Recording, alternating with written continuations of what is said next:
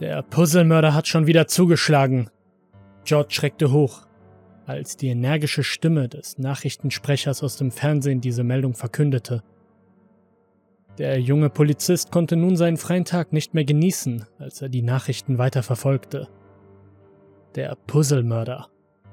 Die Polizei suchte nach diesem Serientäter schon eine ganze Weile. Er wurde so genannt, da er sich Gegenstände von seinen Opfern sowie die dazugehörigen Körperteile stahl und diese für sich selbst sammelte. Die Polizei war seit einigen Monaten an diesem Fall dran, und George, der frisch in diesem Beruf war, tat seit dieser Zeit kaum etwas anderes, als sich mit den grausamen Taten dieses Mörders zu beschäftigen.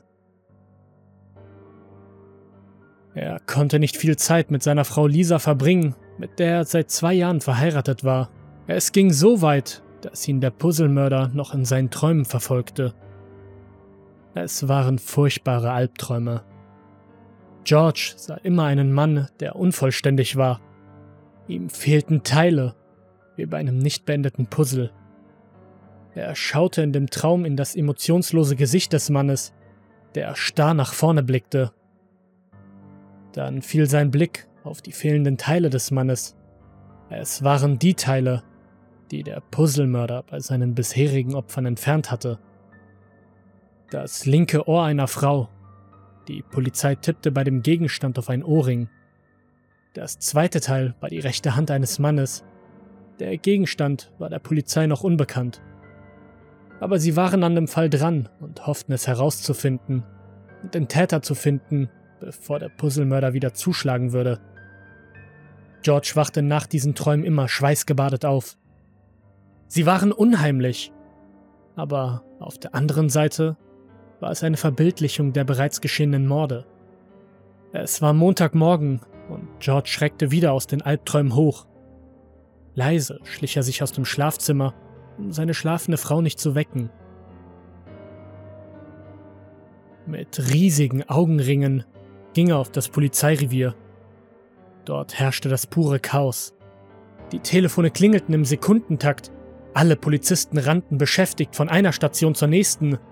Mittendrin stand Georges Chef, Chief Hank. Er telefonierte aufgeregt mit seinem sehr neuen Handy. George wunderte sich. Der Chief wirkte auf ihn bisher nicht wie ein moderner Mann. Er winkte George zu und beendete das Telefonat. George drückte sich an den Kollegen vorbei und ging zu ihm. Was für ein Durcheinander, George. Ich bin völlig fertig, sagte Hank zu ihm. George nickte verständnisvoll. Sie müssen viel um die Ohren haben, Chief. Hank nickte ernst. Ich möchte Sie nicht aufhalten, George. An die Arbeit. Ich fahre schnell in die Stadt, um etwas Wichtiges zu erledigen. Bitte verhindern Sie, dass in der Zeit nicht das Revier hochgeht vor lauter Chaos, lachte Hank.